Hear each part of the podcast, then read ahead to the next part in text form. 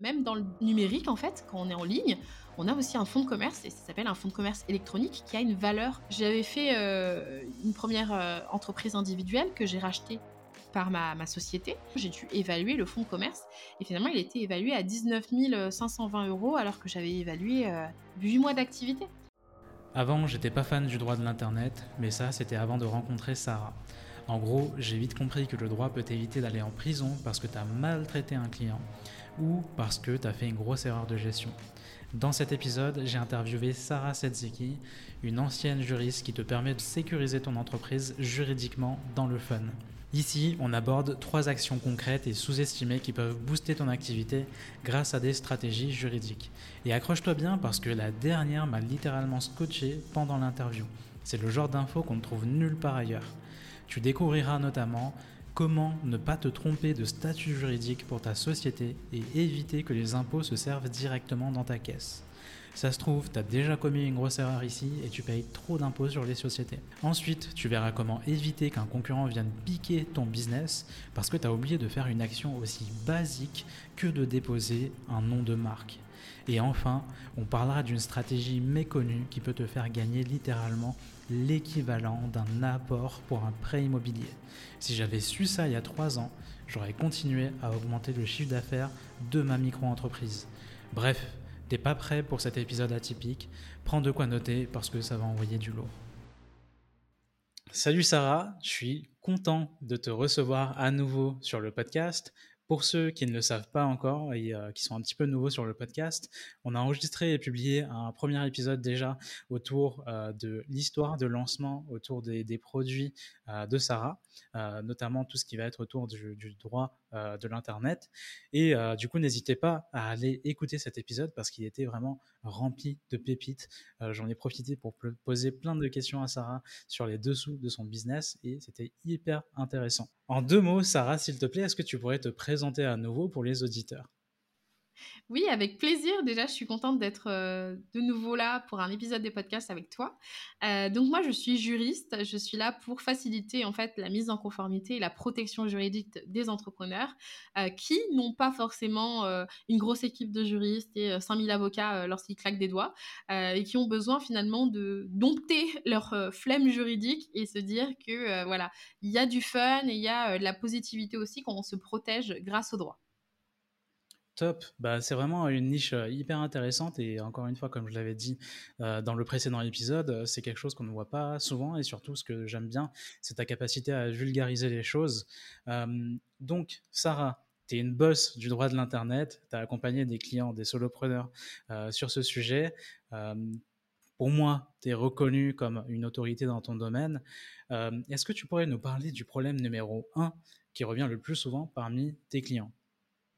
Mmh Alors, le problème numéro un, c'est euh, bah, le fait de, procrastiner beaucoup et donc, du coup, d'attendre qu'un problème arrive. Donc, le problème numéro un, c'est finalement euh, estimer qu'il n'y a pas de problème.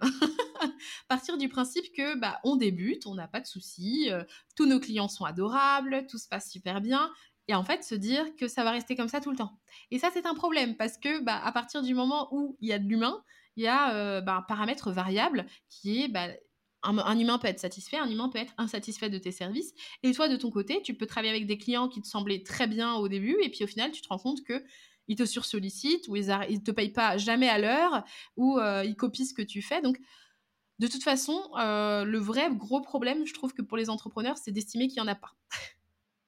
Ouais, je, je te confirme totalement parce que c'est mon état d'esprit. J'avoue que je suis un peu dans l'attente de pas dans l'attente, mais genre, s'il n'y a pas de problème là, c'est bon, c'est pas grave, on verra quand ça arrivera. Sauf que quand ça va arriver, bah, du coup, peut-être que ça sera tellement grave que bah, je vais finir par regretter de ne pas avoir anticipé et de ne pas avoir géré avant. Mmh et, mais tu es, loin d'être le seul. Je pense que dans, parmi euh, toutes les personnes qui écoutent euh, cet épisode de podcast, on aura pas mal qui vont peut-être lever la main. mais euh, effectivement, en fait, c'est aussi un, mécanisme de protection, je dirais aussi. Hein.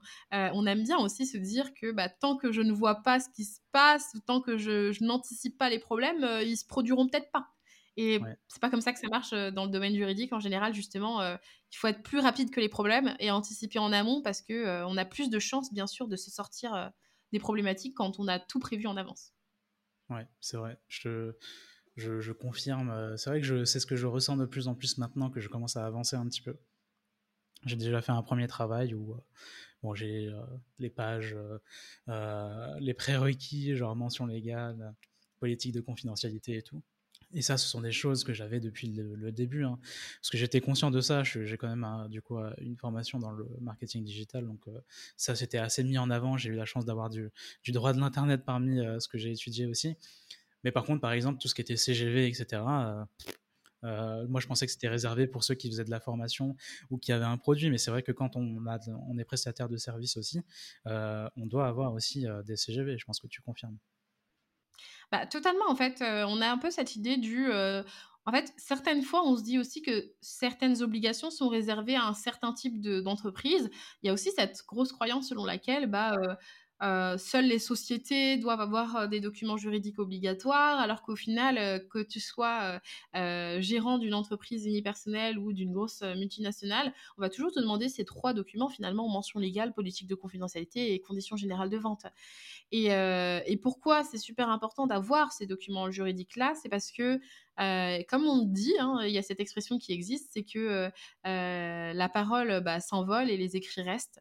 Donc, entre les personnes qui, vont échanger, qui vont discuter, qui vont se dire, OK, on se met d'accord sur ce point-là, ce fameux point-là, il peut avoir 500 000 interprétations en fonction de ton expérience, ton vécu, le contexte aussi, et puis la manière dont c'est dit.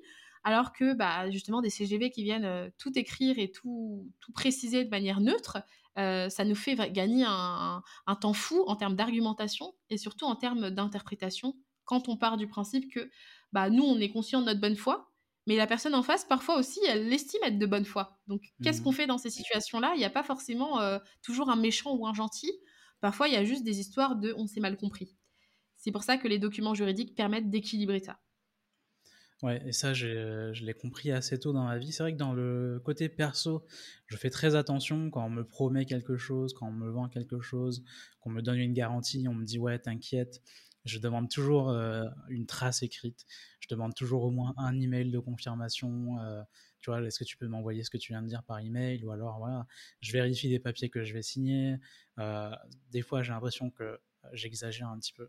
Ma copine va me dire, t'exagères un petit peu. Par exemple, je me rappelle la dernière fois qu'on avait, enfin, le dernier appartement où on a vécu en France, quand on a investi des lieux, je devais signer bah, le contrat de location et là, je commence à lire les choses, etc. Parce que c'est un appartement qui venait d'être rénové et si jamais on casse quelque chose ou quoi, on avait payé comme si c'était neuf, tu vois.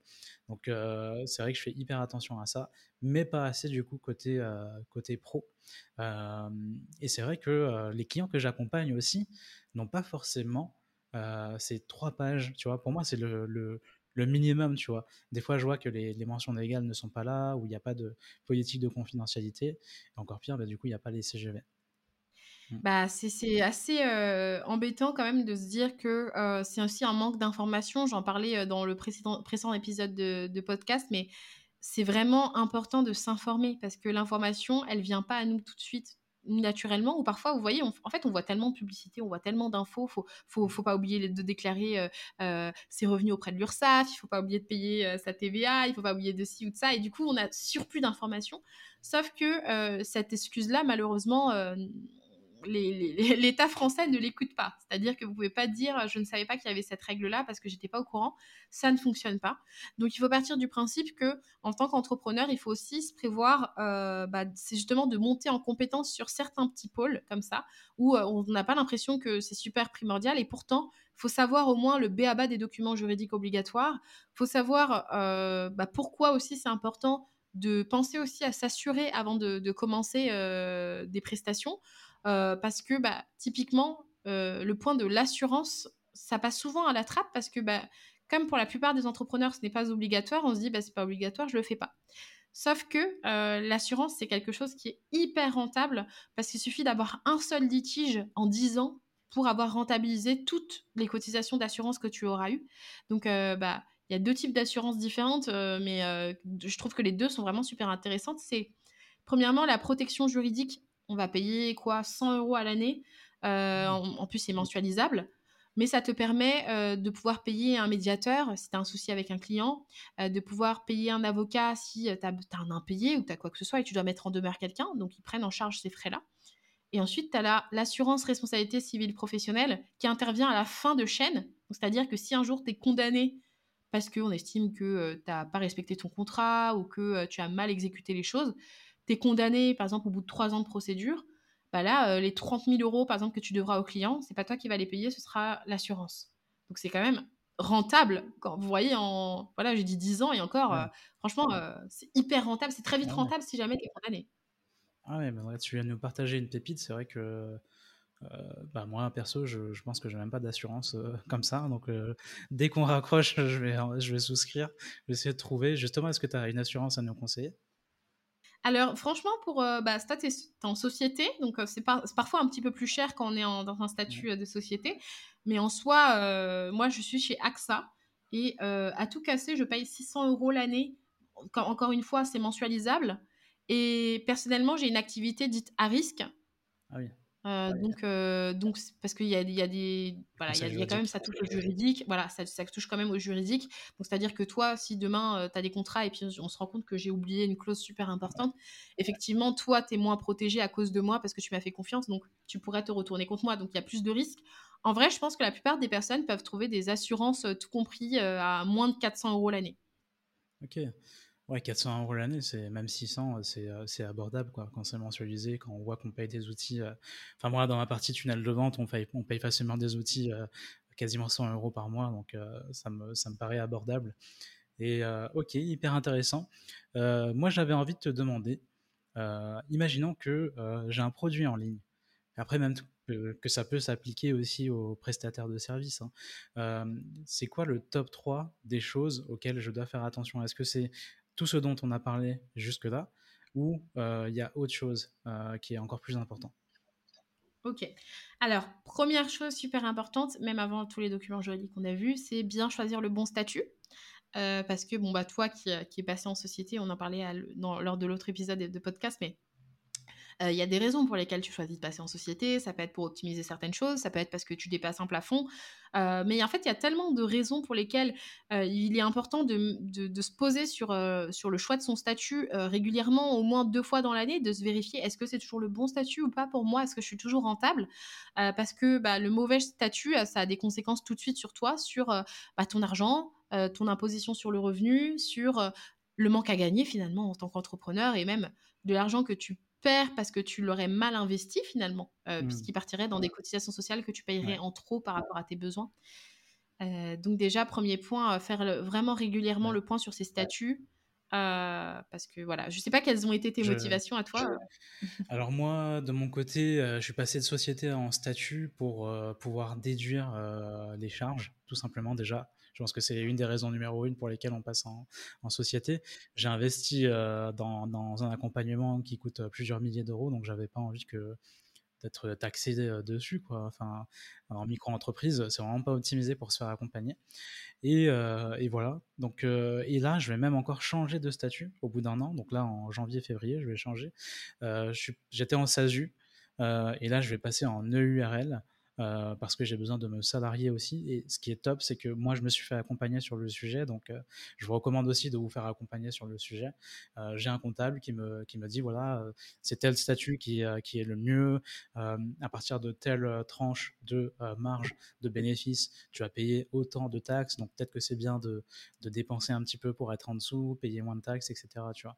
Donc ça, c'est top. Ça, je suis un peu averti un petit peu là-dessus, mais c'est vrai que quand on est nouveau, qu'on vient de se lancer dans une société, ou alors qu'on ne s'est pas lancé en société, qu'on a envie de le faire, euh, c'est des informations qui sont pas trop accessibles, euh, un peu euh, compliquées à comprendre. Quoi. Totalement, je suis d'accord. Donc c'est bien de se faire bien accompagner, bien conseiller, que ce soit par un avocat ou par un expert comptable. Franchement, faire le point deux fois dans l'année, c'est pas du luxe. Franchement, ça, ça le vaut, ça le vaut financièrement. Euh, deuxième point maintenant, euh, super important pour moi, c'est penser aussi à protéger sa marque dès que possible. Euh, pourquoi? Parce que tout le monde, stratégiquement, c'est pas intéressant pour tout le monde, mais pourquoi ça peut être une force justement pour, pour son entreprise? C'est parce que là où vous allez poser une marque, vous allez déposer une sorte de monopole. Par exemple, je vois beaucoup, en ce moment, je vois beaucoup le nom de formation Rise and Shine. Et moi-même, je voulais lancer une formation qui s'appelait comme ça. Et je me suis rendu compte en faisant une petite veille, c'est qu'il y avait énormément de personnes qui avaient appelé leur formation comme ça. Mais quand tu vas auprès de l'INPI, ouais. J'ai une auditrice, je pense, qui va se reconnaître tout de suite. Ah ouais, Bon bah voilà. Euh, je cible personne parce qu'en plus je connais pas vraiment euh, toutes les personnes, mais je sais juste que j'avais fait une petite veille avant et euh, auprès de l'INPI, j'avais vu que personne n'avait déposé cette marque-là en formation Rise and Shine. Et c'est dommage parce qu'en fait c'est plutôt au premier qui va prendre le pactole. Au premier, il pourra dire à toutes les personnes qui ont lancé des formations, peu importe qu'ils ont généré des milliers d'euros, de leur dire de supprimer le nom de cette formation, de changer de nom ou de payer des, des, indemnités. Donc, ce serait quand même assez frustrant quand on met du travail et euh, de l'énergie à créer un produit, à créer des, services et voir que la première personne qui dépose la marque est un peu euh, celle qui aura le plus de pouvoir là-dessus. Pareil pour le nom de domaine, hein, euh, il suffit de, déposer une, une, marque et puis après, si tu te rends compte que le nom de domaine n'est pas disponible et que la personne n'avait pas déposé cette marque-là, bah, normalement, tu peux récupérer ton nom de domaine. Donc, il faut contacter la personne. Enfin, c'est quand même un pouvoir, je trouve, de déposer sa marque. Alors oui, ça coûte de l'argent parce qu'il faut déposer dans des classifications on est aux alentours de 300, euh, de 350 euros pour trois classes. Donc trois classes, c'est les catégories. Tu peux déposer coaching, formation. Euh. Mmh. Mais euh, ça t'apporte une sérénité qui est vraiment importante, surtout quand tu es formateur ou coach. Ça peut être vraiment mmh. un, voilà, quelque chose de taille et de, un poids supplémentaire pour te faire respecter par rapport à tes concurrents. Ouais. Ça, c'est un très très bon conseil, encore une fois. Tu, tu, viens, tu balances des pépites comme ça et tu me fais réfléchir. Euh, c'est bien. Il euh, faut que je le fasse aussi. Il faut que, faut que j'y pense. Euh, super. Donc, est-ce que du coup, le, dans le top 3 des choses, ça se limite à ça ou est-ce qu'il y a encore un petit truc auquel on ne fait pas forcément attention? Bah, il y a un troisième petit point, c'est on ne fait pas attention assez à la valeur de son fonds de commerce, parce que le fonds de commerce, c'est typiquement tout ce que vaut financièrement ce, crée, ce que l'on crée dans son entreprise. Quand on a un restaurant, par exemple, bah, il y a des personnes qui peuvent se dire, bah, moi, mon fonds de commerce, c'est je compte toutes mes chaises, je compte tous mes stocks, je compte aussi bah, l'emplacement, enfin voilà, je fais des calculs comme ça. Et là, je sais que mon fonds de commerce, il vaut tant. C'est-à-dire que si je le revends à quelqu'un, mon restaurant, j'aurai ça d'argent. Et pourtant, en fait, même dans le milieu numérique, en fait, quand on est en ligne, on a aussi un fonds de commerce, et ça s'appelle un fonds de commerce électronique, qui a une valeur. Euh, donc, euh, par exemple, moi, je, voulais, vais me donner en, exemple, mais j'avais fait euh, une première entreprise individuelle que j'ai rachetée par ma, société. Et donc, pour se faire cette opération-là, bah, finalement, j'ai dû évaluer le fonds de commerce. Et finalement, il était évalué à 19 520 euros, alors que j'avais évalué 8 mois d'activité. C'est parce que ce sont des méthodes de calcul qui prennent en compte euh, bah déjà euh, la projection financière de ton entreprise, elle est en train de grandir, donc il y a des méthodes de calcul, des multiples qui s'appliquent, et il y a aussi le fait que tu as généré déjà de l'argent. Et cet argent que tu as généré, ça a de la valeur. C'est-à-dire qu'aujourd'hui, un repreneur, donc là je me suis reprise moi-même dans le cadre de ma société, mais tu peux très bien revendre ta société parce que tu en as marre ou parce que tu veux changer d'activité à quelqu'un. Et là, cet argent-là, elle, te, le devra, comme quand tu vends une maison, enfin c'est un titre. Donc euh, voilà, ne, pas euh, sous-estimer la valeur de son travail et quand on a un petit doute sur son activité, de se dire bah, est-ce que c'est bien ce que je fais? Est-ce que ça a de la valeur? Peut-être prendre le temps de se poser et de calculer son fonds de commerce pour se rendre compte de tout l'argent qu'on a pu générer et de tout ce que notre entreprise pourrait valoir aujourd'hui. Ok, trop bien. Euh, là encore, tu, nous fais une mini masterclass. Euh, il y a une méthode euh, pour. J'imagine que c'est des calculs un petit peu compliqués. Est-ce qu'il y, a une petite astuce ou un petit conseil pour calculer ça? Bah, Alors, il y a plusieurs types de méthodes, mais là, la plus simple que vous pouvez mettre en place, c'est faut prendre vos trois dernières années et additionner vos trois derniers chiffres d'affaires, du coup, annuels, et ensuite vous divisez par deux. Donc déjà, vous aurez une première méthode de calcul pour estimer la valeur de votre fonds de commerce. Donc là, typiquement, si tu n'as pas fait zéro chaque année, c'est-à-dire qu'il y a au moins une valeur. tu n'es pas, pas, à zéro.